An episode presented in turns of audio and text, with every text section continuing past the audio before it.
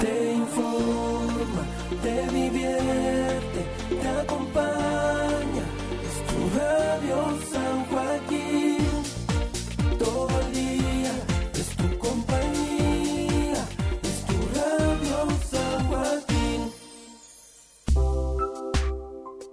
San Joaquín, una comuna que avanza.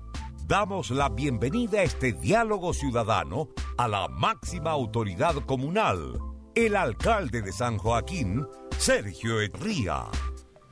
Muy bien. Muy bien, ya estamos de regreso ahí, se nos quedó pegado el, el computador. Cosas que ocurren, ¿ah? hace poco que cambiamos el procesador. Bueno, le damos la bienvenida al alcalde Sergio Echeverría, ¿cómo le va? Un gusto eh, muy bien, muy bien Jaime, muchas gracias por la invitación y un saludo muy afectuoso a toda la vecinas y vecinos que escuchan Radio San Joaquín. Bueno, en primer lugar, alcalde, eh, quisiera entregarle a nombre de nuestra radio y estoy cierto que también de nuestros auditores nuestras condolencias por el sensible fallecimiento de su señor padre. Sí, bueno, quiero darle las gracias a ti, Jaime, y a todos los vecinos y vecinos de que escuchan Radio San Joaquín, y, pero también a, a las organizaciones sociales, a nuestros sacerdotes y pastores eh, dirigentes sociales y vecinos en general que durante todos estos días han sido extraordinariamente cariñosos conmigo y con mi familia para que estamos de duelo por la muerte de mi padre, don Rigoberto Echeverría Allende. Y bueno, como todos, la mayoría sabe, yo, ellos, mi padre vivía en Iquique, salitrero y, y tuvo los funerales que se merecía con los con los honores. Eh, hubieron discursos de, de su partido, de, de la Corporación de Expresos Políticos Pisagua. Él descansa en el mausoleo de los expresos políticos Pisagua porque estuvo un año en ese campo de concentración. De su ex, del círculo de Pampinos de San José, su vecina salitrera, de la familia, de, del hoy senador Soria, pero en ese entonces alcalde, porque mi papá para el golpe militar era alcalde, era primer regidor, alcalde subrogante en Iquique, entonces compartieron celda con el actual senador Soria, de su partido, de su célula, en fin, fue un, un bonito funeral como en provincia, a pie y con banda de la tirana, como corresponde a la tradición de, las familias nortinas. Así que muchas gracias a todos por el, afecto que me tributaron en todo este tiempo y también a mis colegas concejales que de manera unánime me, llamaron todos para darme las condolencias.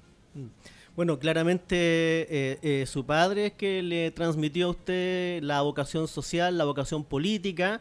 Eh, usted mm. recoge ahí todo ese legado político, ¿no?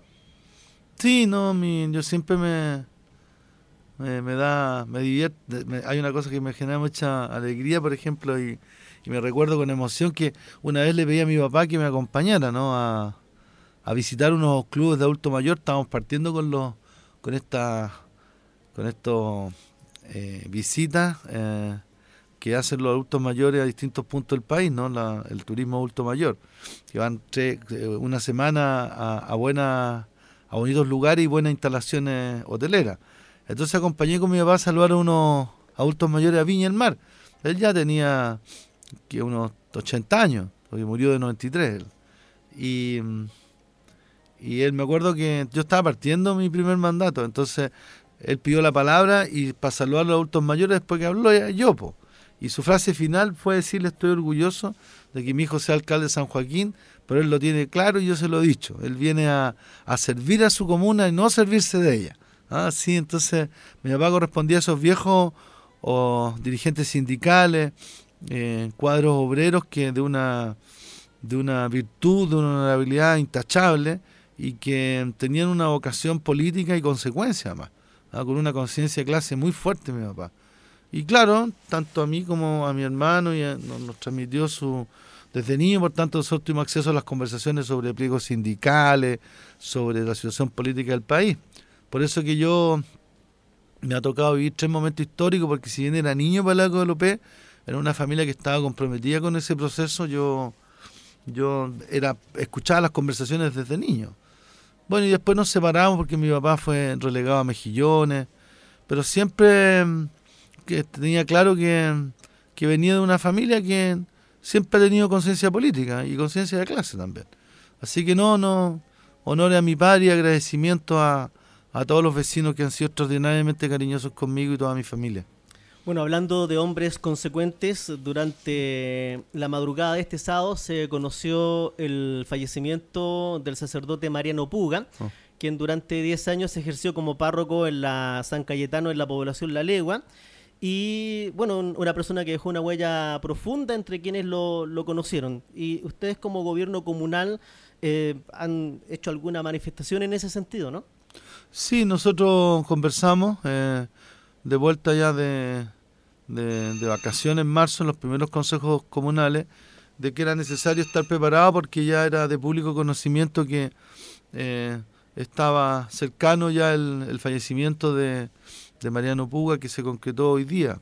Y, y, por tanto lo que el Consejo Municipal acordó fue decretar, yo acabo de firmar antes de entrar a la radio, el decreto eh, eh, alcaldicio que, que decreta tres días de duelo comunal, lo que significa que los edificios públicos tienen que tener sus banderas a, media asta.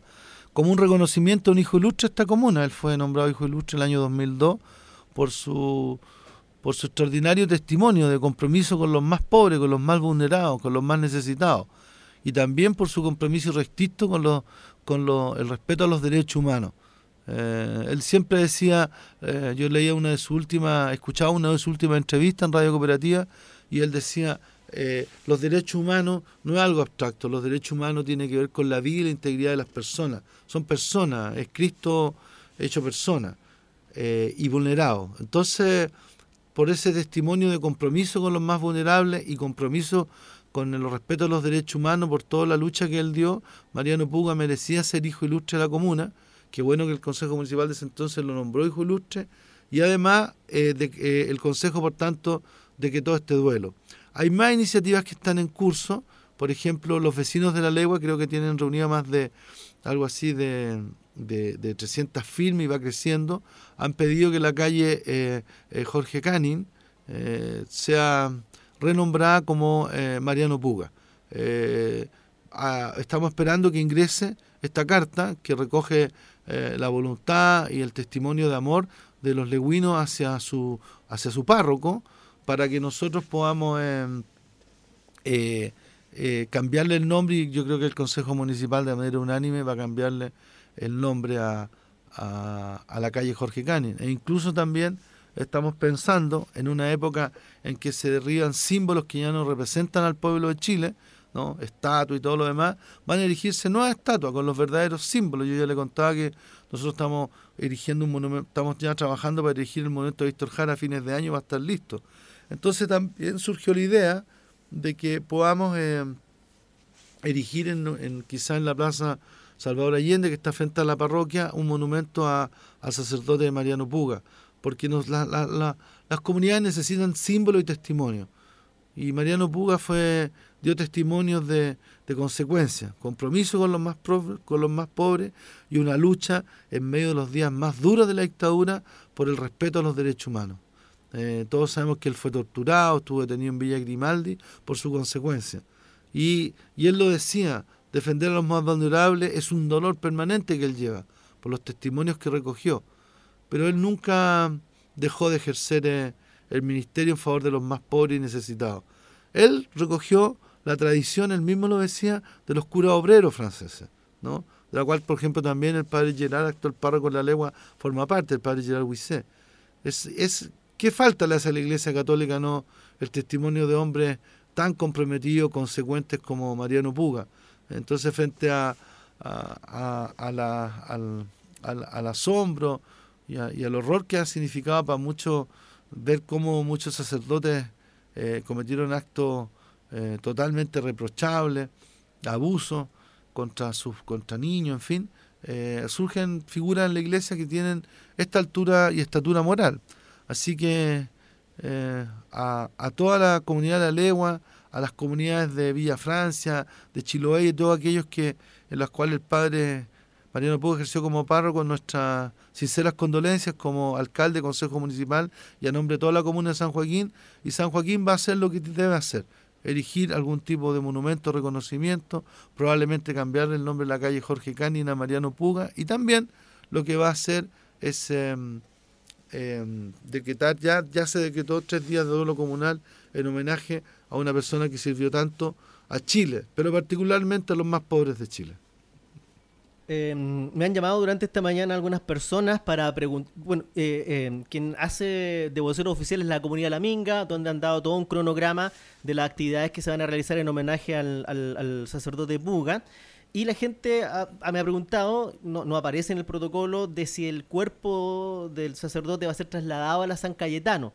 Tengo entendido que no. No sé si usted maneja alguna información al respecto para dilucidar esa duda. Yo creo que lo más conveniente es preguntarle directamente a la comunidad San Cayetano de la parroquia de La Legua.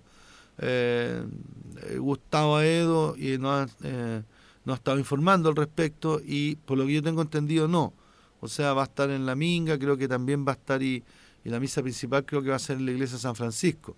Entonces yo les recomiendo a los vecinos de que eh, se informe directamente a través de la comunidad de la Minga, de la comunidad de la Comunidad San Cayetano y el municipio en su página web va a estar reproduciendo, ya lo hicimos, eh, lo que hasta ahora es eh, las actividades oficiales para despedir eh, a, Mariano Puga, a su reencuentro, tal como han dicho con el Señor.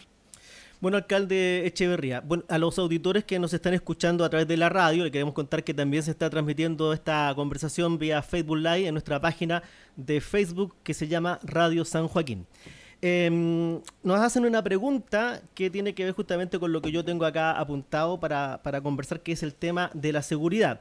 Gladys Rodríguez me dice, me gustaría saber qué está haciendo con la delincuencia en la comuna. Anda una banda robándose las motos y haciendo portonazos.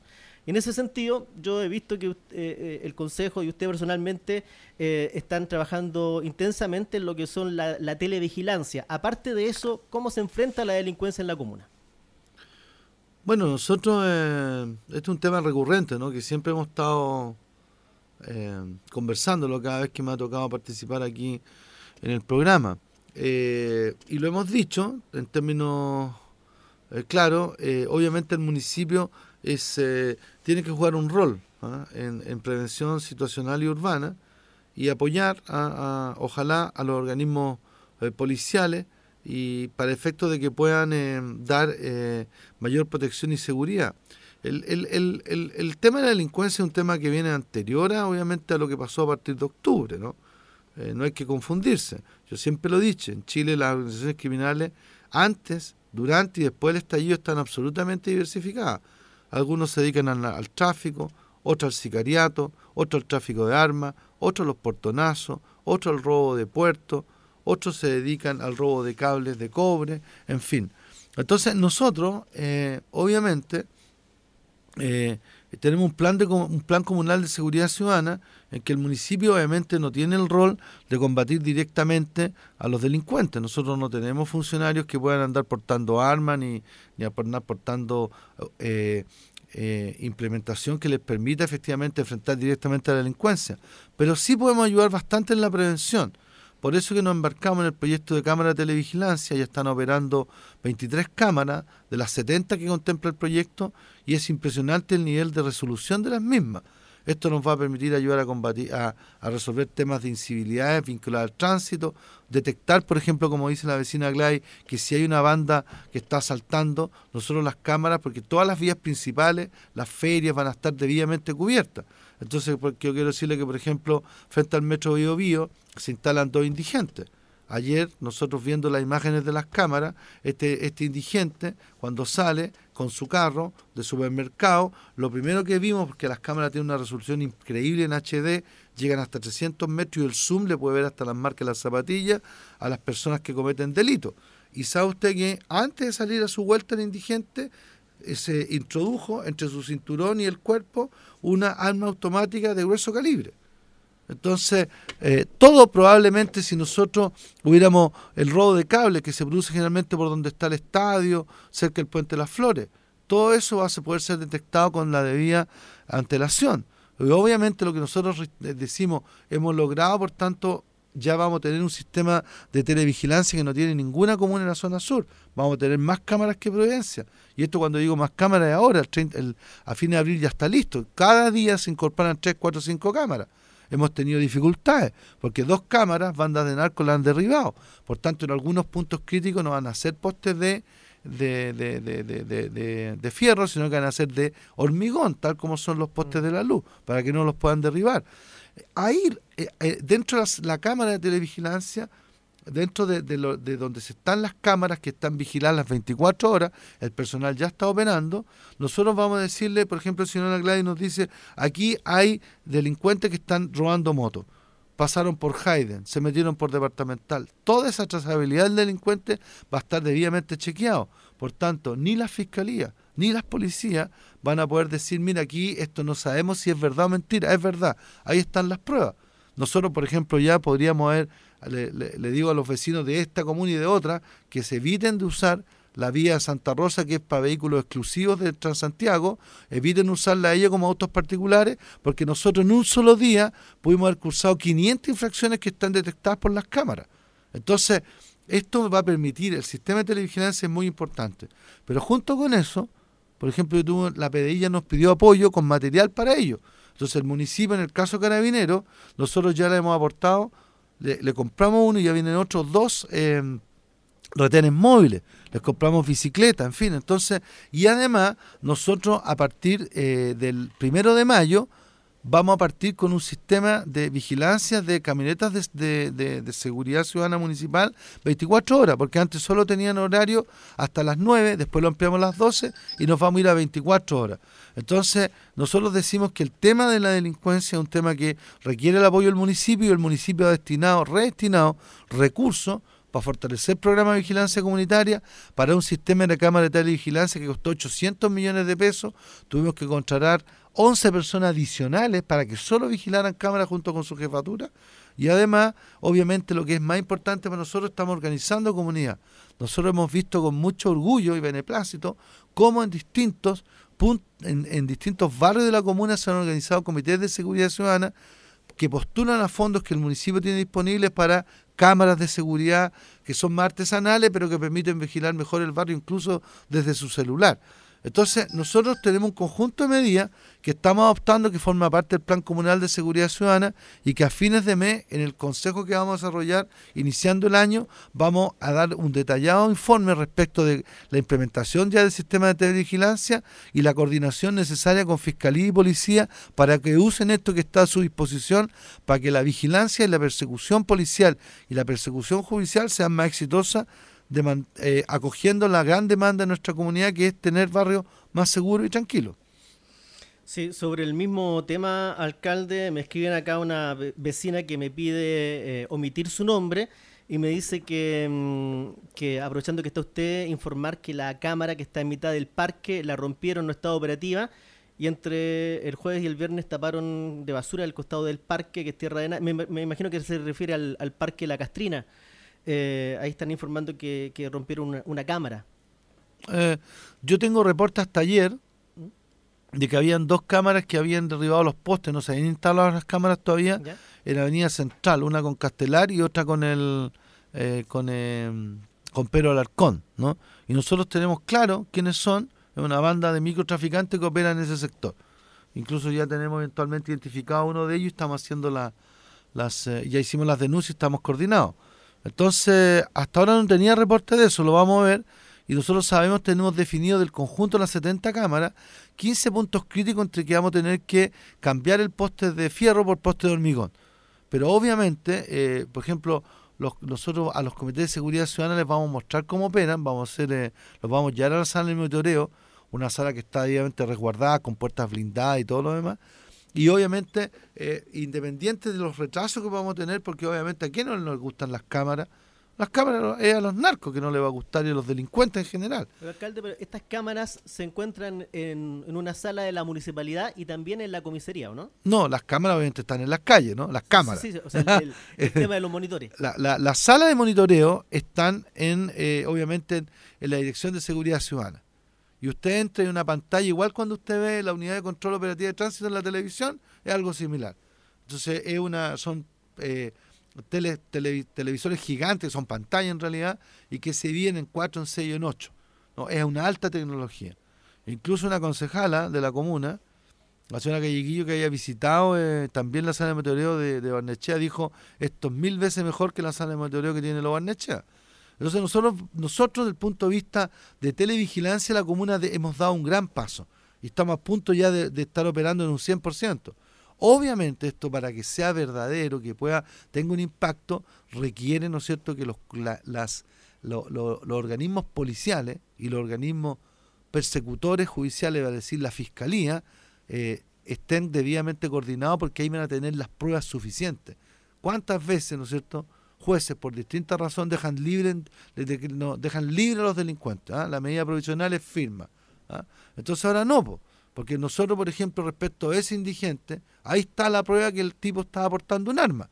¿no? Y por tanto también nosotros sabemos que Ah, nosotros no tenemos ningún problema en decirlo abiertamente, ¿no? Entonces que, sepan, ¿no? Los delincuentes que se atreven a, que operan en esta comuna, que vienen de otros lados y algunos que son de acá, que la comuna va a tener un sistema de vigilancia que le va a permitir a los organismos judiciales y policiales tener pruebas suficientes para poder operar. Eh, obviamente la capacidad operativa, yo les digo de verdad, no, no le pidan al municipio, a su sistema de vigilancia, que vaya y combate directamente a narcotraficantes, porque nuestros funcionarios no pueden cortar armas. Para eso están las, están las policías, tanto la Carabineros como la PDI. Pero sí, nuestro sistema, policía, nuestro sistema de vigilancia comunitaria, que va a funcionar 24 horas a partir del 1 de mayo, va a permitir que un vecino, por ejemplo, si nos llama, obviamente nosotros vamos a tener, podemos tener una línea más directa con esos organismos. Y por último, también sabemos que en algunos casos, cuando por ejemplo nos instalamos en el metro o en distintos puntos de afluencia, pueden jugar un rol inhibitorio. Entonces nosotros, eh, junto con los grandes desafíos que tenemos en este año, que es el proceso constituyente, el tema del coronavirus, el tema de la delincuencia, obviamente para el municipio sigue siendo prioridad, porque incluso en el marco de las protestas pacíficas, ¿no? los delincuentes se aprovechan para saquear y hacer otras cosas. Entonces hoy día San Joaquín puede decir con orgullo que va a tener tiene un sistema de televigilancia que quizá es el más completo de la, todas las comunas y no tiene nada que enviarle a lo que tienen hoy día las comunas del barrio alto. Estamos junto a la máxima autoridad de San Joaquín, el alcalde Echeverría. A partir de este momento también los auditores que lo estimen conveniente nos pueden llamar ahí para hacer sus consultas al alcalde, como siempre al 22 512 0014 el cual ya está sonando y que em, también le sirve como, el mismo número le sirve como WhatsApp eh, ahí nos puede escribir sin ningún inconveniente. Mientras tomamos ese llamado alcalde, yo quería hacerle una pequeña pregunta y que tiene que ver también con la seguridad de los vecinos cuando se trasladan por las calles, que es el cambio de veredas. Yo por ahí leí que se, había adjudicado un, nuevo proyecto de veredas la comuna de San Joaquín para mejorar la calidad de vida de los vecinos, ¿no? Sí, nosotros estamos ejecutando hoy día en el territorio 7 un proyecto de veredas, ¿no? que nosotros le llamamos el Vereas 5, eh, que es una inversión de alrededor de 1.100 millones de pesos. Y ya en febrero, eh, en esta, en em, el Consejo Regional, y ahí quiero darle públicas gracias también a la, a la consejera regional Nelly Santander, eh, aprobó un proyecto presentado por la municipalidad ¿ah? a mediados de febrero, em, a fines de febrero, de mil, eh, 70 millones de pesos más para intervención de vereda en distintos puntos de la comuna. El territorio 1, en fin, distintos puntos. Y luego, entonces, para todos los vecinos que quieran informarse, a través de su junta de vecinos, de su o de la página web municipal, pueden ver qué calles intervienen con estos 1.076 millones de pesos. Excúsenme que no me puedo acordar de todas, ¿no? Pero sé que son de Bucí, Stravinsky, en fin, vienen varias. Y luego, eh, nosotros estamos trabajando tres proyectos de veredas más que son priorizados para que van a ser para nosotros son prioritarios y con el cual nosotros deberíamos terminar el arreglo de las veredas de la comuna y van a quedar algunas algunas cuestiones particulares. Los dos primeros proyectos, uno es para Joaquín Eduardo y yo Aguilar y los y otro para la Germán Riesco. Entre ambos suman alrededor de 900 eh, millones de pesos, 800 ¿ah? y tantos millones de pesos. Y nuestro plan es que en junio, julio, presentar al gobierno regional para su aprobación el último gran proyecto, que ya es un proyecto de 2.300 millones de pesos. Entonces nosotros, distintos vecinos, han visto cómo la municipalidad ha ido reparando veredas, todos quieren que ya el arreglo llegue hasta el pasaje mismo donde él vive. Y obviamente nosotros acometimos primero las calles principales, pero ya con los nuevos proyectos ya las calles secundarias y los pasajes están siendo reparadas sus veredas. El compromiso sigue firme y hemos ido cumpliendo paso a paso. Y si, y si hace, hace eh, ocho años teníamos, por así decirlo, el, el 85% de las veredas en mal estado, nuestro plan es culminar a fines de este año a lo menos con menos del 10% de las veredas en mal estado en la comuna y por tanto ya no va a quedar el tramo final para terminarlo. Y eso es muy importante porque como usted muy bien decía, es eh, eh, nuestra comuna que tiene un alto porcentaje de adultos mayores, son más de, el 21% son más de mayores de 60 años, eh, eso significa que estamos entre las cinco comunas con un mayor porcentaje de adultos mayores. para una, una caída producto de una vereda en mal estado para un adulto mayor puede significar una tragedia para toda la familia. Eh, eso, eso yo uno lo aprende después con la vida, ¿no? Todos saben que los adultos mayores, cualquier caída es de alto riesgo, porque su, su, su, sistema cardiovascular es muy delicado, producto que cuando uno es joven, las venas eh, son todas eh, prácticamente de goma. Cuando uno va envejeciendo, se van endureciendo y es vidrio. Por eso cuando un adulto mayor se cae, se pueden en cualquier parte del cuerpo que se golpee, eso puede significar hemorragia, etcétera, etcétera. Entonces nosotros estamos eh, satisfechos de que hemos ido avanzando sostenidamente en el plan de recuperación del 100% de la vereda de la comuna y quiero agradecer al Consejo Regional, eh, particularmente a los consejeros regionales de la, del distrito, ¿no? Nelly Santander, eh, Ruth Miranda y otros que impulsaron también y apoyaron resueltamente el proyecto que fue una tremenda y buena noticia para muchos barrios de la comuna. Alcalde, tengo un auditor en la línea, está don Cristian Madariaga, ahí para que se coloque el retorno y podamos escuchar a don Cristian. Don Cristian, buenas tardes. Hola, buenas tardes. Sí, ¿Cuál es su consulta? Ah, mi, consulta, lo que pasa yo hace un tiempo atrás tuve un problema con un funcionario municipal que, que por, por una negligencia de él hizo que se destruyera la reja de mi casa, un tremendo de vehículos, todo yo fui a la alcaldía, el, alcalde tenía meses para poder atenderme. La verdad, hasta ahora nadie, nadie ha llegado aquí. Estoy en conversación con una persona de la municipalidad, un abogado, pero, pero no yo no, no recibo nada, porque yo sigo, tuve que pagar unos vehículos que se rompieron, muchas cosas, y no, hasta ahora nada, nada. Y, eso es lo que quiero saber. ¿Por qué cuando un funcionario municipal eh, causa un daño, es como, siento yo que es como protegido. Si yo hubiera sido el que hago un daño, rompo un poste de la comunidad, tendría las penas del infierno. Yo vivo en la esquina de Borodín con Juan Sebastián Bach, todos saben que, que me rompieron techo, todo lo que pasó por culpa de una negligencia y he mandado eh, escrito a la municipalidad y no ha pasado nada hasta ahora y esto fue el 12 de diciembre. Eso nomás, gracias. Muchas gracias. este fue, perdón señor Cristian, este fue el, el caso de un camión que pasó allá unos cables, ¿no? Eh, claro, lo, que pasó que, que cuando vino el jefe de, de, emergencia, que yo le indiqué que, que los cables estaban, porque los cables que tenían que cortar, y él no me hizo caso, él reconoció después que él no me había querido acercar. ¿Aló? Algo pasó con la comunicación. tenemos un problema ahí con el celular. Si se puede comunicar de nuevo, don Cristian Mariaga, se lo agradeceríamos. Tuvimos ahí un problema que eh, nos supera.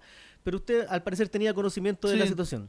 El vecino advirtió que mm, habían unos cables y él advirtió a un funcionario, efectivamente de la dirección de operaciones, de que esos cables, si no los retiraban, podían generar un, un daño. Y al parecer después un camión pasó y generó los cables cayeron y quedó y vino lo que el vecino dice. Entonces, no, yo fui informado. Lo que pasa es que cuando un vecino va a pide audiencia, claro, hay protocolos, yo no, mis funciones no, yo siempre nunca he dejado de atender audiencia, pero el problema que yo tengo es que también tengo que atender audiencia a organizaciones, también tengo que ir a reuniones de los ministerios, tengo que ir a terreno, tengo que ir a la radio, en fin, ¿no? Son muchas las funciones. Entonces, a veces cuando se acumulan muchas audiencias, obviamente a veces es más expedito, pero a veces hay gente que ha tenido que esperar un par de meses porque más allá de mi voluntad, yo no puedo, no, no, no puedo clonarme, por decirlo de alguna manera.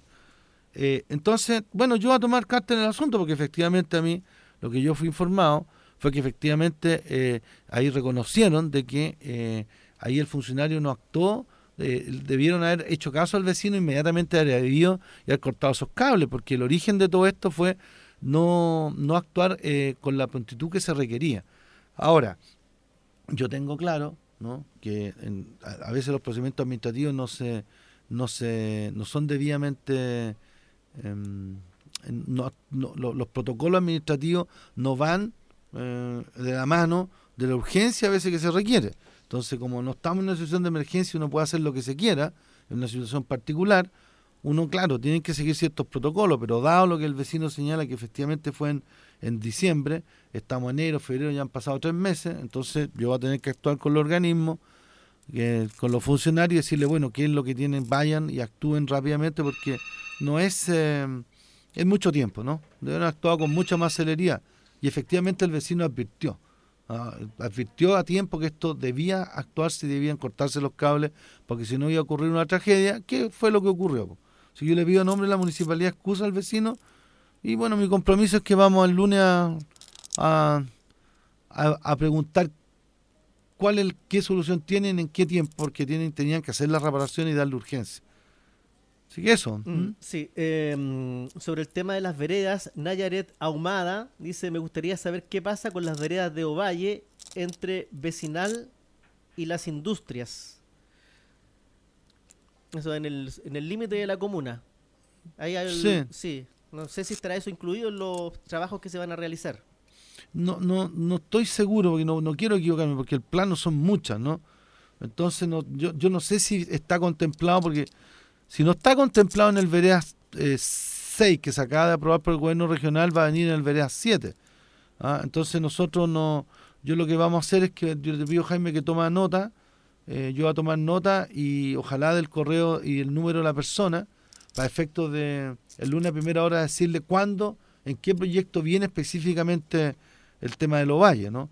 Entonces, porque el Vereda 5 que se está ejecutando ahora, ahí no viene, eso es prácticamente territorio 7, que es de la es es de, de- de- de- departamental al sur, ¿no? Y hasta el término de la comuna. Entonces ella justo está de industria hacia el oriente, no hacia el, hacia el poniente, no hacia el oriente. Entonces vamos a, a precisarle cuándo, en qué, en qué proyecto, si es Vereda 6 el que se acaba de aprobar o ya viene en Vereda 7. Continuamos con los llamados telefónicos. Está en la línea don Francisco Peñalosa. Don Francisco, ¿cómo está? Muy bien, Jaime, ¿cómo está usted? Bien, un gusto saludarle. Cuéntenos. Igualmente. Eh, quería hacerle una pregunta al alcalde. Son dos preguntas.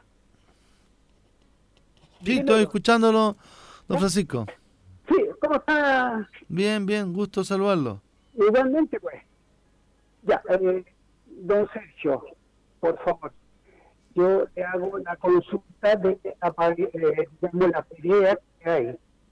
Él, Se está yendo la señal, ¿no? Algo está pasando.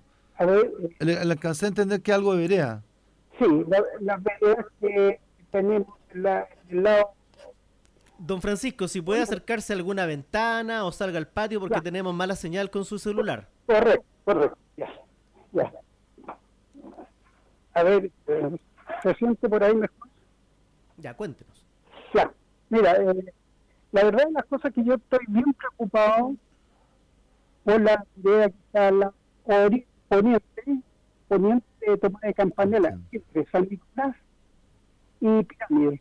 Pucha, don Francisco, tenemos un problema grave con su comunicación. Si nos puede llamar desde un teléfono de red fija, Ya, ¿ah? y ahí el alcalde ningún problema en responder su, su inquietud, ¿ya? me, me, me, Sí, no, no- no le, no le podemos entender. ¿Ya? Así que vamos a cortar su llamado y a ver si se puede comunicar después. Ya, Ya. Bueno, ahí vamos a, a ver si se puede mejorar el llamado. De preferencia que nos llamen de red fija o de un Nunca, cel- nunca había este problema. Sí, Algo pasó. sí, las Están las sa- saturadas la- Mm. las compañías. Bueno, Nayari que le estaba escuchando dice que ojalá se diera una vuelta para, mm, para que vea que es intransitable ahí en el sector de Lovalle donde ella señalaba. Bien. Sí, alcalde, otro tema que yo quería plantearle, mientras los auditores y auditoras que traen la sintonía también pueden hacer sus consultas al 22-512-0014, tiene relación con, con esta pandemia mundial que la OMS eh, afirmó que, que era así. Anoche el presidente hizo un, un- un- un anuncio de una serie de medidas que se van a tomar y ocurre que en nuestro país como que la gente no le cree mucho al presidente. ¿ah? Y eh, algunos piensan que esto es como meter eh, miedo para que la gente salga de las calles, que es como una manipulación mediática. Ahora, yo entiendo y creo que, el tema del COVID-19 es real. Em, nuestra comuna, me imagino que a través del Ministerio de Salud está como preparada o tiene algún protocolo en caso de que se presente algún caso en San Joaquín. Bueno, vamos por parte. El tema del coronavirus es un tema serio, ¿no? Es un tema que los organismos públicos y la población en general tienen que abordar. Aquí no hay espacio para dobles interpretaciones. Eh, Chile tiene una larga tradición de políticas de salubridad pública desde los tiempos del, del, eh, presidente Pedro Aguirre Cerda, cuyo ministro de Salud era Salvador Allende, que se fue perfeccionando y siempre hemos sido el, el país de América Latina que ha tenido las mejores políticas de salubridad pública. Por eso que Chile siempre ha tenido las más bajas, por ejemplo, porcentaje de mortalidad infantil. Siempre ha vacunado masivamente a su población. Entonces, aquí lo que primero que yo tengo que recomendarle a la gente es que más que informarse por los matinales respecto a este problema, o de rostros de, televisión, o de redes sociales, aquí lo más importante era las fuentes originales. Y la fuente principal es la Organización Mundial de la Salud dependiente de Naciones Unidas. Y en esto hay que ser serio, porque si los países no adoptan medidas a tiempo, van a sufrir consecuencias graves. En China, por ejemplo, habían 84, hay aproximadamente unos 90.000 contaminados hasta ahora, creo que pasaron los 100.000 ya, y han muerto 3.200. Sin embargo, en Italia, donde hay 17.000 personas contagiadas, han muerto 1.200 y tanto. El gobierno italiano tuvo que reconocer que no adoptó los protocolos a tiempo. Si nosotros proyectáramos las cifras de Italia a China, en China ya podrían haber muerto 90.000, de acuerdo a la población y el número de casos. Y en Chile, si no adoptamos la, la medida a tiempo, lo que le pasó al italiano significaría que en este país podrían haber 400 y tantas muertes. Entonces, ¿qué significa esto? De que aquí los protocolos no, no dependen del gobierno turno, no dependen del presidente Piñera. ¿no? Los protocolos están establecidos por la Organización Mundial de la Salud. Si el país quiere o no seguir esos protocolos, tiene que, tiene que tomar una decisión. Y yo estoy de acuerdo que se hayan adoptado los protocolos que está recomendando la Organización Mundial de la Salud y la Organización Panamericana de la Salud. Obviamente, más de alguien aquí va a tratar de manipular estas cosas, pero aquí hay que ser serio que uno tiene que pensar que detrás de estas recomendaciones hay opiniones de científicos, de epidemiólogos y gente que obviamente se ha dedicado a estudiar estos temas que no son temas baladí. Por tanto, partiendo de la base que la comuna, en que nosotros sabemos que la población más vulnerable es la población infantil, la población adulta mayor, las, personas que tienen problemas de enfermedades cardíacas, eh, también los hipertensos, en fin, nosotros tenemos que, dado el alto porcentaje de adulto mayor, seguir estrictamente los protocolos que está recomendando la Organización Mundial de la Salud y el Ministerio de Salud de Chile. Más allá que nos guste o no el gobierno turno, todos en mi comuna saben qué opino del gobierno actual y cuál ha sido mi actitud política opositora respecto al gobierno actual. Nosotros tenemos claro que esto es un problema de salud pública y en que aquí tenemos que actuar con seriedad. Hoy día Chile está en el nivel 2. Todos saben que son cuatro niveles definidos por la Organización Mundial de la Salud. El nivel 2 significa que hasta ahora en el país hay 34 casos. En Argentina creo que ahí se han detectado como 400 casos y, y van tres muertes ya en Argentina, ¿no? Entonces, ¿cuál es el punto? Que el nivel 2 significa que todavía las personas que llegan, uno conoce quiénes son. Llegó una persona que había estado en el extranjero, se le dijo, se, la, se le aplica cuarentena, 14 días que es el periodo de incubación del virus. Y ahí se evalúa si, si tiene o no tiene la enfermedad. Entonces, pero usted puede trazar y decir quién es la persona, por dónde entró el bicho, el virus. Pero en el caso de la tercera etapa, que probablemente pueda ser decretado a mediados de semana, yo no descarto eso, eso significa que ya la trazabilidad no, no, no la puede detectar. Entonces surgió un caso en Calama, surgió un caso en, en San Joaquín, surgió otro caso acá, allá, y nadie puede detectar con, con seriedad dónde adquirió esa persona el virus. Entonces significa que ya el virus ha salido y se está expandiendo a través de dónde? De los contactos sociales. Entonces, si nosotros seguimos avanzando y pasamos la etapa 4, eso significa que la etapa 4 ya, no solamente como ahora que eventualmente usted sabe, en, materia de educación, si un niño hoy día es detectado, un caso, el curso se suspende de clases, ¿no? Y son, entran en cuarentena. Si son dos casos, se suspende ya todo el colegio. Los parientes pueden seguir yendo a trabajar, etcétera, etcétera. Entonces aquí lo que la población, y ese es el llamado que yo hago como alcalde, tiene que ya estar atenta, acceder a la información de los organismos serios y competentes. Siempre pregunta usted cuál es la fuente. Si es la Organización Mundial de la Salud, si es el Ministerio de Salud, esa es información confiable. Pero si es cualquier tipo, otro tipo de organismo, usted tiene que to- tomar sus resguardos, sus medidas y no necesariamente seguir esos consejos.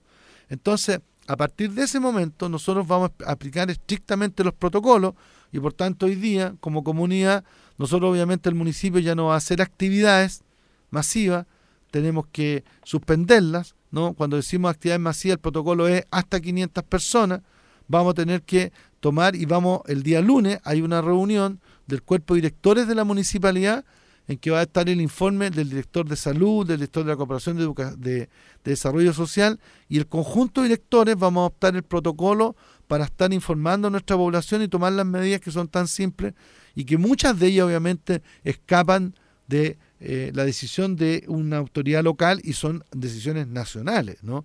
Eh, por tanto, aquí yo llamo a la población a actuar con disciplina. ¿ah? Yo sé que nosotros tenemos los chilenos incubados el virus de la desconfianza, ¿no? Hacia todo, ¿no? Hacia cualquier tipo de institución. Pero acá tenemos que actuar muy, muy, muy, de manera muy disciplinada y también confiando en la Organización Mundial de la Salud, en la Organización Panamericana y en los organismos técnicos correspondientes que van a ir actuando con los protocolos como corresponde. Eh, esta enfermedad, quiero decirle también que hay que estar tranquilo, porque esta enfermedad es de fácil propagación, pero tiene una mortalidad hasta ahora leve en comparación con otros virus, ¿no? Hay virus muchos que eran mucho más letales, ¿no? El N1H1, el porcentaje de gente que contagiada que moría era mucho más altísima. Pero tiene la tiene la tiene las características que es de fácil propagación. Entonces, en un mundo globalizado es muy probable que llegue ya llegó a Chile hay 34 casos y obviamente si ya empieza a expandirse se van a tener que endurecer las medidas. Vale decir, aquí no se descarta que desde que van a tener que suspenderse clases, suspender eventualmente actividad productiva, en fin, obviamente todos los eventos masivos están ya decretados por la pura nivel 2. Si pasamos al nivel 3, van a haber otro tipo de medidas y ahí la población tiene que estar alerta e informarse. De paso, también yo quiero, Jaime, si usted me, per- me permite, quiero eh, decirle que el día lunes parte ya la campaña contra la influenza. Entonces, particularmente los adultos mayores y los niños deben ser vacunados porque obviamente si el coronavirus avanza y usted está con un cuadro gripal, ¿no? Producto de, mm, de, de- no haberse vacunado, en fin, de tener influenza, entonces obviamente es más fácil que usted, eh, el, virus sea más dañino en su caso. Entonces usted tiene que, particularmente yo le pido a los adultos mayores eh, y, a los- y a los niños que deben ser vacunados porque eso es muy relevante para efectos que no estén con cuadros gripales ante la eventualidad que el coronavirus empiece a expandirse más. Entonces aquí esto no es un llamado a, la histeria, al contrario, hay que actuar con serenidad, con calma, pero con disciplina, acatando los protocolos que el Ministerio de la Salud ha dicho. La pandemia no fue decretada por el gobierno de Chile o por el, el presidente Piñera, la pandemia fue decretada por la Organización Mundial de la Salud y obviamente si usted conversa con cualquier tipo de epidemiólogo o científico, le han dicho esto es serio y hay que actuar con los protocolos eh, de rigor. Muy bien, estamos ahora sí nuevamente en la línea con don Francisco, ¿no? Así es, pues. Ahí se arregló. Ahí se escucha muy bien. Ahí se arregló, sí. Estoy de acá del teléfono fijo. Muy bien, pues. Don Sergio, ¿cómo está? Aquí estamos. Bien. Bien, bien, Oiga, ya. don Sergio, la inquietud mía ¿no? y de toda la, la comunidad, que tenemos un problema en las veredas. Yo sé que hay mucho trabajo que hacer y que no solo nosotros nomás lo vamos a tener, ¿no? Pero ya hacen hartos años ya que tenemos el problema de la vereda de ahí de Tomás de Campanela entre San Nicolás y Pirámide, el lado poniente. Resulta que ahí habían unos camiones que dejaron hecho pedazo la, la vereda. Nosotros acá en la casa somos siete adultos mayores. Tengo el hermana mayor que tiene problemas de movilidad, ella tiene que movilizarse muchas veces por ese sector. Entonces, no solo ella, porque hay mucho adulto mayor que lo estuvo hablando usted también, ¿no es cierto? Eh, y mi inquietud esa, ¿y cuándo se le va a dar un corte a ese a ese trayecto de, digamos, de la vereda? Porque si usted se fija, va a ver que no se puede movilizar. La gente tiene que bajar. Bajar y pasar por el lado de abajo, donde puede ser atropellada una persona, y la verdad de las cosas que no nos gustaría tener un problema de esa magnitud acá en el sector, por que no se ha hecho algo que realmente vaya a solucionar a la gente. Eh, yo le agradezco, don Sergio, nosotros somos amigos incluso con la, la cuestión del trabajo, ¿no es cierto? Del, porque a mí me, el- aquí en la radio me conocen por el hombre del tiempo, pero pero me gustaría que si se pudiera dar un corte, ¿no? Definitivo a eso, que ya lo hemos eh, lo hemos dicho varias veces, yo soy director de la Junta de Vecinos Tomás de Campanella. Y esto se, se ha llevado a cabo por el intermedio de la presidenta, ¿no? Ah, con Douglas se ha hablado mucho también, ¿no? Y no, no, no, no sé, no, no había una solución. Don Francisco, ahí el, el alcalde le responderá. Muy Ah, amable, tenía dos temas. Gracias, Jaimito, ¿eh? Ah, Ya, bueno. Gracias, gracias, alcalde. Eh, gusto saludarlo, Francisco. Bueno, yo voy, yo voy a tener que o sea, pedirle excusa en el sentido de que tengo que chequear si vienen veredas 6. Pero para que los vecinos entiendan, por ejemplo, veredas 6 se acaba de aprobar en febrero. Probablemente el convenio mandato para la firma del alcalde, que viene el gobierno regional, que el convenio mandato en que nos autorizan a licitar, entonces un oficio del intendente al alcalde, eso probablemente puede demorar un mes. Hay que hacer gestión, a veces puede demorar dos, tres meses. No es plazo que venga el municipio, solo podemos hacer gestiones para que se apure. Ya. Si llegara a fines de, abril, ponle usted o mediados de abril, hay que iniciar proceso licitatorio. Un proceso licitatorio no demora menos de dos meses, porque los plazos son plazos que la ley establece para que los oferentes puedan participar. Oj- A veces ocurre que la licitación falla porque las empresas vienen con precios que exceden el monto aprobado eh, por el, por, eh, en, el, en el marco licitatorio o lisillanamente cometen omisiones eh, que las dejan fuera de base y por tanto no pueden seguir en carrera en la en- en- para la licitación. Entonces, si todo resulta bien, por esto ya resultó en la licitación, ya estamos a fines de abril, de junio, y de ahí viene todo el periodo de aprobación por el, con- por el Consejo, con firma de contrato, instalación de faena. Entonces, esas veredas de febrero se van a empezar a construir en el segundo semestre. Entonces, lo que no, entonces yo tengo que chequear si Tomás de Campanella, que efectivamente el asesor territorial Douglas lo ha planteado, y probablemente pueden venir en veredas 6 o capaz que vengan en veredas 7. Pero vamos a ir a ver qué ocurre ahí, porque en algunos casos, cuando son situaciones muy urgentes, el municipio va con su equipo de operación e interviene tramos pequeños. Le decimos a los vecinos, mira, vamos a intervenir 10 metros, 20 metros, porque hay hoyos que son, veredas que no, hay una persona que tiene que salir con silla de ruedas y no puede desplazarse, en fin, tratamos de resolver eso mientras llega el proyecto ma- mayor que simplemente después va a barrer con todo para efectos de construir tramos completos, ¿no? Entonces, nosotros, lo, eh, eh, obviamente son tramos pequeños, porque si yo quiero acometer, por ejemplo, el otro día ejecutamos, se terminó de ejecutar en el segundo semestre, las veredas de Ureta Coc entre industria y, mm, y vecinal, ¿no? Y vecinal, claro. Y sabe usted que esos dos tramos por lado y lado costó 60 millones de pesos, fondos municipales. Entonces, construir veredas es caro. Entonces, por eso que nosotros tenemos que hacerlo postulando a Fondo de Desarrollo Regional.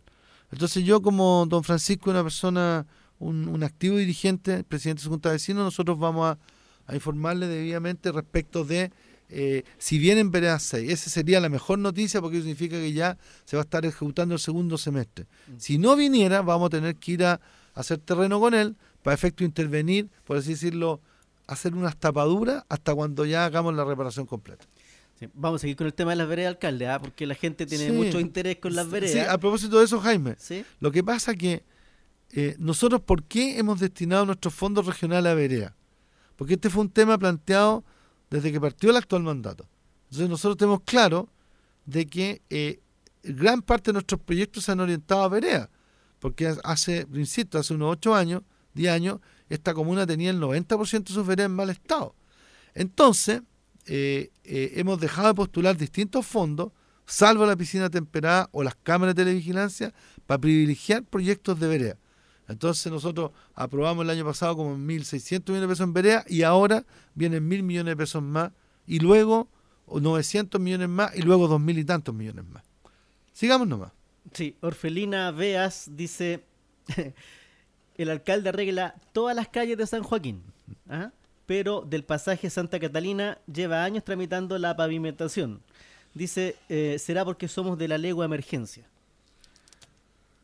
Bueno, ese, es un, comentario que ella hace. Claro, usted sabe que, bueno, para que, para que usted vea las percepciones de la gente, porque lo que dice la señora Orfelina, que dice, será porque somos de la legua, en cambio usted habla con gente que no es de la legua, ¿y qué le dice un vecino que no es de la legua? Todos lo hacen en la legua, ¿no? Y todas las platan para la legua, entonces yo como alcalde tengo que mantener ahí eh, la convicción tranquila, ¿no? Sereno y, y entender que no, el municipio no discrimina ni privilegia a nadie. Nosotros siempre que hacemos proyectos tratamos de distribuir nuestros proyectos en los distintos territorios. Y en este caso en particular, claro, ahí también viene eh, la pavimentación de, tres pasajes ¿ah? de, de legua emergencia está garantizado, ¿no? Esos son, ahí, ahí lo que se requiere obviamente, porque ahí prácticamente no hay vereda, ella se refiere más bien a calzadas, ¿no? Que son por donde transitan los vehículos. Aquellos vecinos que conocen la legua emergencia saben que son son unas veritas bien, bien pequeñas, prácticamente no hay veredas. Entonces, calzada lo fundamental. Y esas calzadas efectivamente está contemplado y esos recursos han sido aprobados por la Subsecretaría de Prevención del Delito y se van a partir con los tres pasajes que están más deteriorados y bueno, vienen tres pasajes más, una inversión importante que se va a realizar ahí, pero esos son calzadas, eso es lo que se refiere la señora Felina. Estamos en el año 2020. ¿Cuándo estima usted que estaría el 100% de las veredas cambiadas acá en la comuna? Yo creo que el 92% va a estar a fines, va a estar el 90% va a estar a fines de año. Y el resto va a quedar una coda que se va a terminar. Eso significa llegar hasta los pasajes más pequeños, ¿no? Entonces, aquí han habido múltiples fuentes de financiamiento.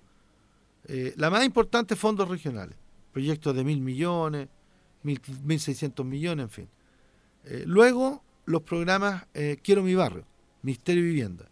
Luego, la pavimentación participativa, que si bien es calzada, en los últimos cuatro años, tres años, perdón, también se ha permitido, en algunos casos es calzada y vereda. Y también fondos de programa de mejoramiento urbano, que son del Ministerio del Interior vía gobierno regional, y una pequeña fuente también que han sido fondos municipales, que nos ha permitido intervenir también algunos tramos, a, raíz del buen desempeño financiero que ha tenido el municipio. Pero yo le digo a todos los vecinos, no esto como cuando usted quiere arreglar su casa y la ha tenido deteriorada entonces, recuperar áreas recuperar veredas, ah, requiere plazos de ejecución que no, usted no lo va a hacer de la noche a la mañana. ¿no? Incluso nosotros hemos sido bastante diligentes en obtener fondos, pero una vez que usted tiene los fondos, usted sabe que tiene que ejecutar. Y la ejecución también son complejas. Al principio era difícil porque habían conflictos, porque no contemplaba que había que sacar árboles o la vereda tenía destrucción de árboles, entonces las empresas no tenían tanta expertise, entonces hemos ido perfeccionando, ¿no? y hoy día tenemos claro que estamos, por así decirlo, en el tramo final, ¿no? Yo creo que nos queda el 25% de las veredas de la comuna. Y hay muchos vecinos que son eh, nos mandan cartas afectuosas, felicitándonos y dando las gracias, pero también yo sé que los vecinos que aún no llega el arreglo de a su casa, sienten que, que, que yo lo único que les pido es que no se sienta discriminado. Esto es un tema de que teníamos que ir de lo principal a lo accesorio en el sentido que uno tiene que uno tiene que hacer Bach, después va a ser Debussy o Stravinsky uno tiene que ser Haydn, después hace las calles perpendiculares. ¿no? Y así hemos ido avanzando y obviamente son muchos los barrios que se han visto beneficiados. Yo agradezco las muestras de felicitaciones que nos han enviado a mí y a los equipos, pero obviamente aquellos que aún no llegue el arreglo, ellos están con justa razón esperando. Y solo les pido confianza porque el municipio se comprometió a reparar todas las veredas de la comuna y hemos avanzado sistemáticamente en ese camino. 22520014 para los amigos y amigas que quieran realizar alguna consulta, alguna pregunta o algún comentario acá al alcalde Echeverría. Alcalde, yo conversaba eh, en esta semana que culmina con una auditora que me llamó y me planteaba el tema eh, de lo que ocurre en Avenida Las Industrias con Avenida Departamental, donde un grupo de vecinos se manifiesta legítimamente en el marco del estallido social.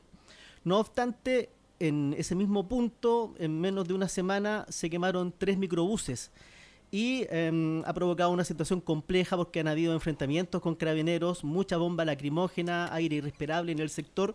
Eh, al respecto, ¿usted qué nos podría contar sobre lo que está ocurriendo ahí y en otros lugares de la comuna donde se producen manifestaciones ciudadanas? Miren, eh, aquí entramos de lleno al tema más bien eh, contingente, ¿no? Que es, la, que, es el tema que más preocupa obviamente a todos a todos los chilenos y las vecinas y vecinos de San Joaquín. Yo lo he dicho, yo he sido muy claro, ¿no? Chile, para lograr equilibrar la cancha, para tener un país más igualitario, un país en el cual las personas sientan que no son víctimas de los abusos, un país más decente en general, requiere un proceso de movilización pacífica sostenida. Y nosotros siempre, yo personalmente como, como alcalde y ciudadano, he respaldado las movilizaciones pacíficas y he participado también de ellas. Porque yo creo que efectivamente el pueblo de Chile eh, tomó conciencia de que eh, el marco normativo, tanto constitucional como legal, es un marco que tendía a garantizar los privilegios de una minoría en desmedro de los derechos de las grandes mayorías, su derecho a la educación, a la salud, a la vivienda, a la seguridad. Entonces, en ese contexto, obviamente, de grandes movilizaciones masivas de millones de chilenos y de miles de sanjoaquininas y sanjoaquininos, es obvio que eh, han habido cuotas de violencia. Y siempre nosotros hemos sido tajantes en decirle a nuestros vecinos, a sus dirigentes, aquellos que conducen las movilizaciones, hay que tener cuidado para que estas legítimas movilizaciones no sean aprovechadas por violentistas o por el lumpen. Entonces, en la industria departamental han habido movilizaciones ciudadanas enormes, ¿no? O sea, eh, la última, ¿no es cierto?, casi que es don- 3.000 personas, ¿no? Marchando cuando estuvo Ray Piñán, hizo un pasacalle y de ahí marchándose el monumento Salvador Allende. Pero ¿qué pasa? La gente, el ciudadano, aquel que quiere estar luchando de manera pacífica, se retira y luego queda un grupo muy reducido que empiezan a hacer desórdenes, no han destruido mobiliario público, nuestros semáforos, destruyen eh, eh, eh, eh, equipamiento comunitario y eso obviamente no ayuda a nadie. Alguien como yo, que está firmemente por el apruebo a una nueva constitución y por una convención constituyente, creo que cree que eso le hace bien al proceso, no le hace bien, porque mucha gente que puede haber estado por el apruebo empieza a, ver- decir que si la, que la única manera de parar la violencia es votar rechazo. Yo he conversado y he tenido que convencer a vecinos que eso no es así. Entonces, eh, hay grupos de personas, y siempre ha ocurrido en los procesos históricos que se radicalizan, que piensan de que las ideas se pueden imponer sobre la base que, por ejemplo, yo corto el tránsito público, el transporte público, y a partir de eso voy a generar un cambio social. Al final lo único que ocurre ahí es que mucha gente se puede empezar a restar del proceso. Muchos vecinos que eran parte de los grupos en Facebook, que formaban parte de esos grupos, se han retirado, porque se dieron cuenta que un grupo de personas está utilizando ese espacio y lo transformó en un espacio de eh, manifestación política violenta. Y la gente, la gran mayoría, quiere una solución pacífica e institucional a la salida. Ahora, obviamente, yo tampoco soy ingenuo. Tengo claro que la élite empresarial y política chilena, si no hubiera habido una manifestación contundentemente pacífica y- y de movilización social, y a su vez ocurrió lo que ocurrió, no hubiera reaccionado. Pero hoy día está claro que Chile lo que requiere es que podamos encauzar una solución pacífica e institucional y las puertas para cambiar la constitución que ha oprimido al pueblo de Chile están ahí. Si gana el apruebo y elegimos una convención constituyente 100% electa por el pueblo, ojo, eso es la convención constitucional. La convención mixta significa que el 50% lo elige el Parlamento. Por tanto, no hay que equivocarse. Apruebo y convención constitucional. Y eso significa que podemos empezar a cambiar las reglas del juego. Algunos creen que cuotas de violencia ayudan a eso. Yo creo que no. Van a simplemente arrestar a gente del proceso. Y lo que es más importante, de que lo que sí yo creo, tengo esperanza infinita en lo que está ocurriendo. O sea, yo creo que la gente yo de aquí vamos a partir a feria, va a votar masivamente, masivamente por el apruebo y, hay que asegurar la convención constituyente. Entonces, yo creo que en departamental yo le, le he planteado, ¿no? Hay que tener mucho cuidado de todos los que nos movilizamos, de que no, no demos pie, no le, no le preparemos el escenario a los violentistas que quieren destruir y, no quieren construir nada. Yo he escuchado cuestiones que son aberrantes. Bueno, el otro día, eh, eh, eran, era en la tarde, era, era un grupo de 10 chicos, ¿no? La mayoría escolares. Entonces, gente que iba con sus niños al colegio, no podía transitar. Eso no le hace bien al proceso. Yo creo que están equivocados. Yo con eso tengo una opinión clara y yo quiero decirle que soy una persona que cuando hubo que manifestarse de manera dura contra la dictadura lo hice. Pero hoy día digan, digan lo que digan, esta no es una dictadura. Nosotros tenemos que cuidar la democracia. Y otra cosa es lo que está ocurriendo con el presidente, porque si alguien me decía entonces está apoyando al presidente, no. Yo creo que para mí sería una solución ideal que este presidente renunciara, porque objetivamente, como dice un dicho por ahí, más que ser el problema del país es que la, la- eh, eh, la solución depende del problema, una cosa así, ¿no? Y el problema se ha transformado, el presidente en un problema, con sus dichos absurdos. Ya creo que salió diciendo que él sabía que se iban a quemar estaciones de metro. ¿En qué contribuye eso? Entonces, no. Yo creo que hay que ser muy responsable en esto y yo, por lo menos, no respaldo ese tipo de manifestaciones. Eh, por ejemplo, la última micro, la última micro que se quemó fue, eh, fue tomada ahí en, Santa Rosa con departamental al sur y la trajeron y la quemaron aquí en, en, en departamental con la industria. Entonces nosotros obviamente vamos a, yo nosotros tenemos que, que ser muy responsables y yo por lo menos tengo claro de que manifestaciones violentas de ese tipo no contribuyen a nada. No es nada contribuye. Bueno, sobre la- las la, la gente especula diversas teorías, que es un montaje de carabineros, que son micro viejas, que las queman para cobrar el seguro. Eh, entonces hay muchas cosas que se dice y, y al final estamos todos confundidos con, con el tema. Usted mencionaba sobre... Como, el- como diría mi padre, que en paz descanse, da para todo, ¿no? sí. da para todo. Entonces yo, yo ahí lo que uno tiene que aplicar es sentido común, ¿no? Sí. Tiene que aplicar sentido común y, y yo creo que uno tiene que aplicar sentido común. Ahora, eh, lo, lo cierto es que si alguien cree que en este país no hay grupos de anarquistas ¿ah? y grupos de ultraizquierda que están operando, es que no viven la realidad. Si es cuestión de ver, si hay chicos y hay personas que están radicalizadas, están radicalizadas y piensan que la violencia es un método político válido. Entonces, más allá que puedan aparecer, no sé, como por ejemplo la gente, eh, lo que ocurrió en Lampa, ¿no? Que un carabinero inventó un ataque a su propio cuartel para que otros robaran armas, ¿no es cierto? Eso es real. Eso puede ocurrir. Pero así como yo no puedo negar esa realidad, o que un empresario inescrupuloso pretenda aprovecharse cobrando seguro, tampoco puedo negar la realidad de que hay grupos que están radicalizados y que quieren, mediante la violencia, imponer su idea. Y yo soy partidario, porque siempre, yo siempre me he considerado una persona de izquierda, pero allendista. Si el pueblo tiene la posibilidad, mediante un camino electoral, institucional, de obtener reformas sustantivas, ese camino hay que seguirlo porque es el camino menos doloroso. Es muy, muy fácil tentarse por soluciones, eh, por decir que aparecen como muy cortoplacistas y que dan más heroísmo, ¿no? Eso para mí Mm. no es válido. Entonces yo no estoy de acuerdo con esas manifestaciones violentas. Yo obviamente sí estoy muy de acuerdo con las hermosas manifestaciones masivas que se han protagonizado en la industria, ¿no? Y que han tenido como punto de partida departamental, se marcha, los vecinos han habido actos importantes, a veces hasta 4.000 personas, y luego la gente se va pacíficamente a sus casas. Pero ya cuando surgen algunos que empiezan a destruir mobiliario público, empiezan a impedir el libre tránsito, empiezan a cobrar peaje, eso ya escapa de la protesta social pacífica, legítima, y en muchos casos simplemente actos de pillaje y simplemente actos que muchas veces rayan con lo delictual. Y usted como hombre de izquierda, porque desde la izquierda es como, me parece, el, sector político que menos de acuerdo está en cómo enfrentar el plebiscito del 26 de abril. Por ejemplo, hay de quienes, como la Roxana Miranda, dicen que no hay que votar. El otro día yo conversaba con un dirigente de acá de San Joaquín, Héctor Jara, que planteaba que sí hay que ir a votar, pero después hay que generar asambleas eh, populares, crear el poder popular, elaborar una propia constitución y anteponerla a la otra constitución y que el pueblo decida en dos constituciones.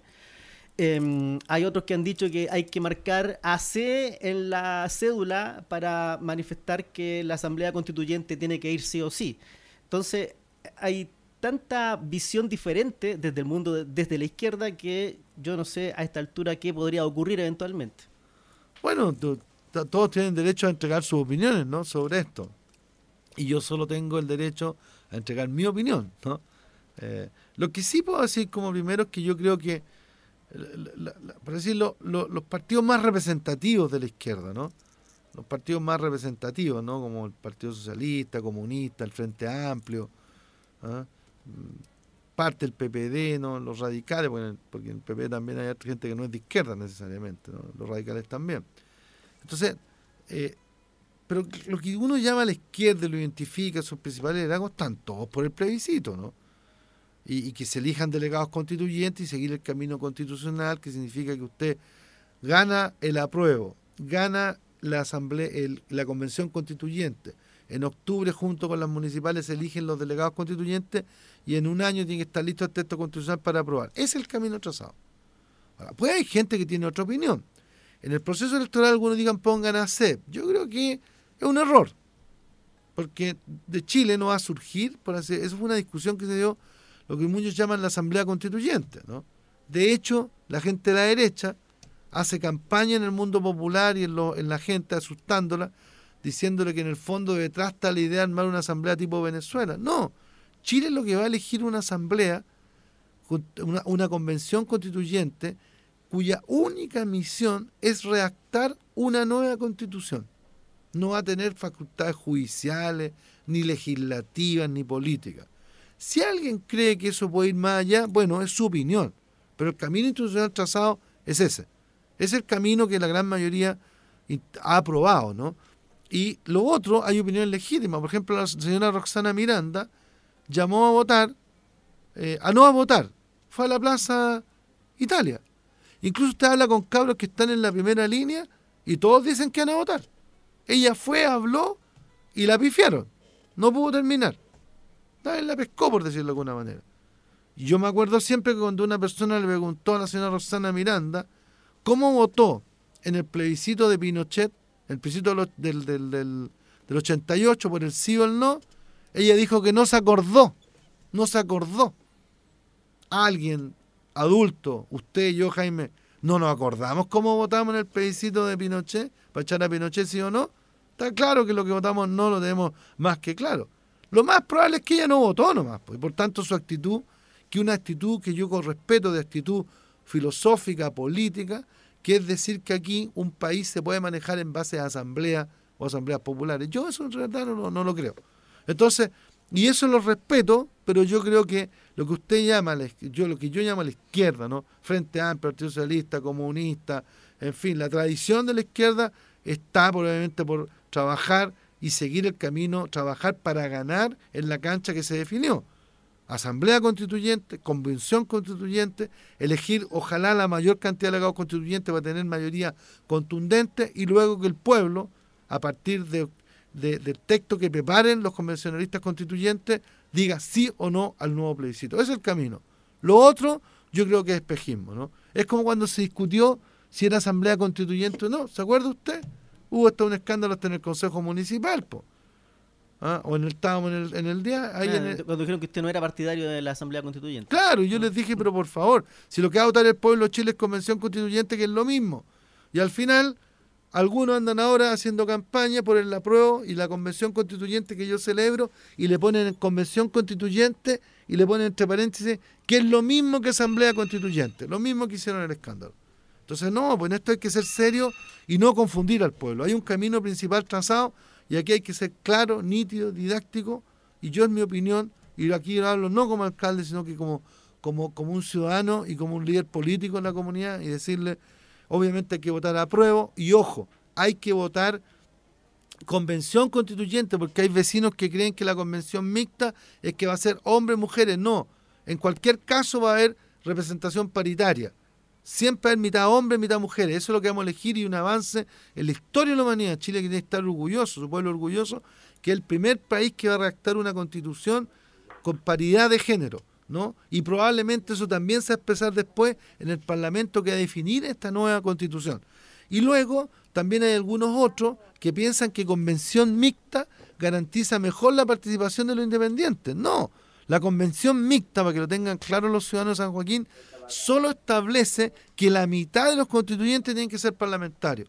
Y yo sé que mucha gente no sabe eso, pero si la gente lo sabe, va a decir que no, porque obviamente el Parlamento de la República, quizá la gente desconfía. Entonces, yo estoy convencido que lo mejor es que el 100% de los delegados constituyentes sean electos por el pueblo y eso es convención constituyente, no convención mixta en la cual permite que algunos, la mitad, sean parlamentarios.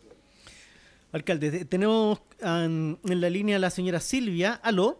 Aló, buenas tardes. Buenas tardes. Sí, sabe que yo necesito hablar urgente con el señor alcalde. Le está escuchando. Porque resulta que hace dos años que yo estoy luchando para que me vinieran a arreglar la vereda. Se han caído abuelitas, se han caído niños. Y he ido acá al centro, acá al, al parque, he ido a la MUNI y nadie me da ni una respuesta.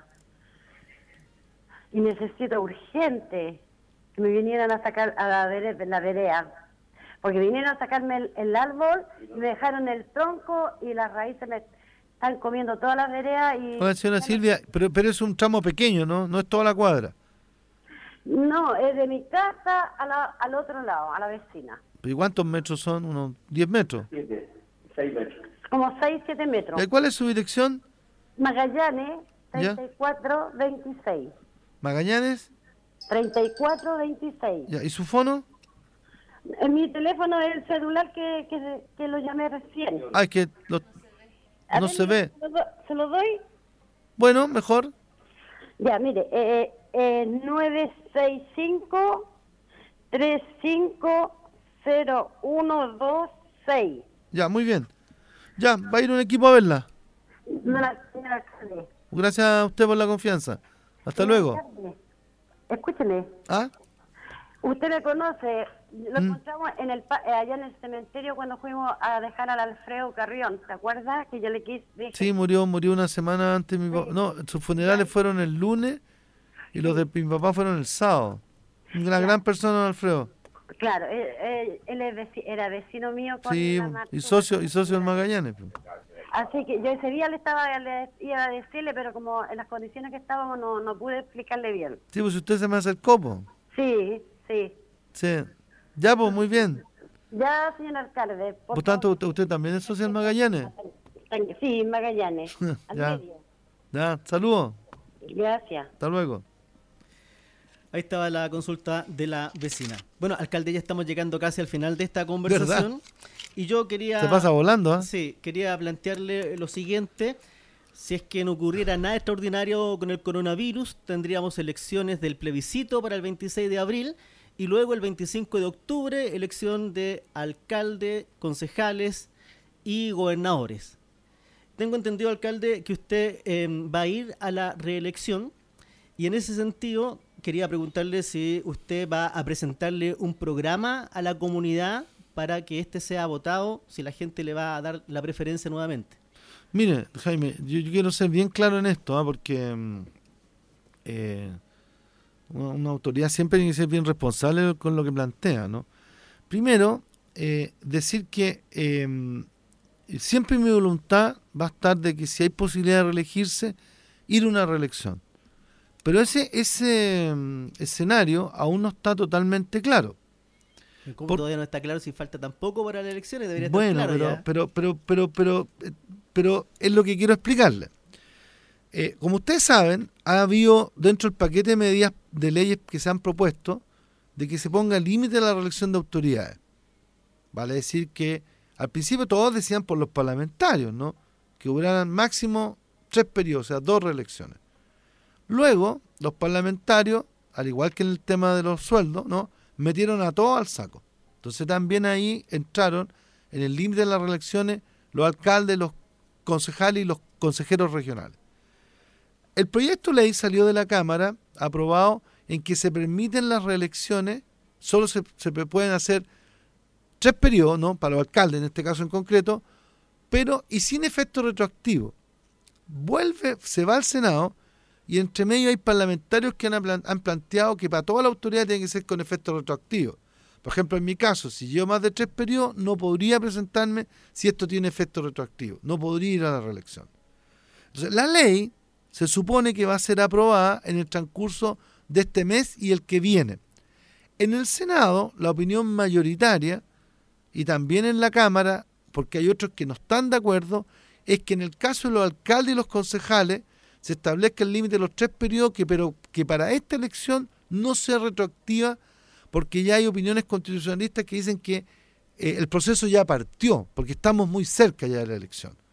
Entonces yo responsablemente, porque aquí puede ocurrir que, ah, imagínense, una mayoría dice, no, es con efecto retroactivo. Y yo estoy anunciando a mi comunidad que voy a la reelección, y aquí está el programa, y no, y no, y realmente después tengo que decirle, ¿sabe qué? Eh, no puedo ir a la reelección porque se pusieron límites con efecto retroactivo. Simplificando, si se aprueba la ley de límite a las reelecciones con efecto retroactivo, yo no podría presentarme nuevamente. Si se aprueba la ley con efecto retroactivo, pero se permite que por última vez puedan los que tienen más ir a una nueva reelección, yo me presentaría. Entonces hay que esperar qué dice el Parlamento y qué se va a aprobar en definitiva y a partir de eso, clarificado totalmente el escenario, yo puedo plantearle. ¿Qué señalan hasta ahora que se va a permitir? Pero yo prefiero esperar porque usted sabe, ¿no? La vía, la vía cambia. Entonces puede ocurrir que lo que hoy día es un acuerdo, después no sea acuerdo. ¿Cuándo esto se zanja? Cuando ya esté el acuerdo y la ley esté promulgada. Y ahí vamos a hablar. Entre medio, yo además yo quiero decirle que responsablemente yo no voy a estar en plan de campaña ni nada, porque para mí mi primera responsabilidad política, ¿no? Eh, son tres. Primer lugar, jugarnos el 100% porque la gente participe el plebiscito. Eso es más importante que la elección municipal, el plebiscito del 26 de abril. Y hay que abocar energía, fuerza para que gane el apruebo, porque los problemas de fondo de los chilenos no se van a resolver, sus problemas de salud, vivienda, previsión, eh, educación, vivienda, si no hay una nueva constitución.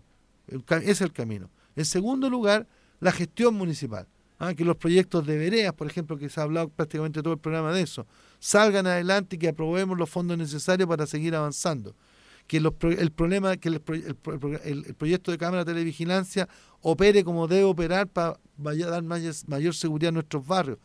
Y obviamente, en tercer lugar, también ver cómo evoluciona la pandemia del coronavirus, porque obviamente si eso llega a ocurrir, los municipios tenemos un rol relevante para orientar y aplicar las medidas necesarias para evitar su propagación y ojalá que nunca ocurra muerte en nuestro país por esa causa. Entonces, allá, entonces, el tema de las de la, eventuales elecciones municipales ya tenemos tiempo y en el intertanto hay que esperar la aprobación de la ley. Eso, Jaime. no me estoy corriendo, estoy diciendo lo que corresponde. Perfecto, entonces ahí está el plebiscito primero del 26 de abril. Alcalde, le agradezco su presencia acá en la radio y esperamos que venga en una próxima oportunidad para poder seguir conversando de estos temas y otros más que van surgiendo. Yo feliz y, para poder venir en el transcurso de abril y ojalá que vamos y, venir eh, para efecto de informar porque eh, este es un año muy importante para mi país y yo quiero decirle a, los, a los vecinos terminar mis palabras primero eh, dándole a mi más sentidas condolencias a, la, a, la, a, la, a, la, parroquia San Cayetano, de la cual el padre Mariano Pugaso fue su, su, su, párroco, y expresar mi, mi, pesar por la muerte de un buen hombre que hizo, que hizo del compromiso con los más vulnerables, con los más pobres, ¿ah? los pobres de Chile, y con los derechos humanos su, el motivo de su vida. Y Chile le debe mucho al testimonio de Mariano Puga. Y en segundo lugar, también eh, eh, hacer un llamado, aprovechando que estamos aquí, a los vecinos a que participen masivamente del plebiscito del 26 de abril. Nosotros constituimos, cuando digo nosotros, eh, como líderes políticos de nuestra comunidad, con varios dirigentes sociales, fue, estuvo muy bueno un activísimo en el teatro, el comando por la prueba San Joaquín. Y quiero hacerle un llamado a los vecinos a que, a que vayan masivamente a participar, que expresen su opinión, todos, a expresar su opinión. Obviamente yo estoy por el apruebo y por la Convención Constitucional, pero todos, todos, independiente de la opinión que tengan, vayan a participar porque solo Chile necesita una salida pacífica, institucional y en el marco de, para fortalecer nuestra democracia. Así que muchas gracias Jaime por tu invitación y volvemos pronto, va a estar hablando de temas de interés para nuestra comunidad, porque Radio San Joaquín tiene, tiene una alta sintonía y muchos vecinos se informan de la realidad comunal, nacional nacionales a través de vuestra radio. Así que felicitaciones y nos estamos viendo. Hasta una próxima oportunidad. Hasta luego.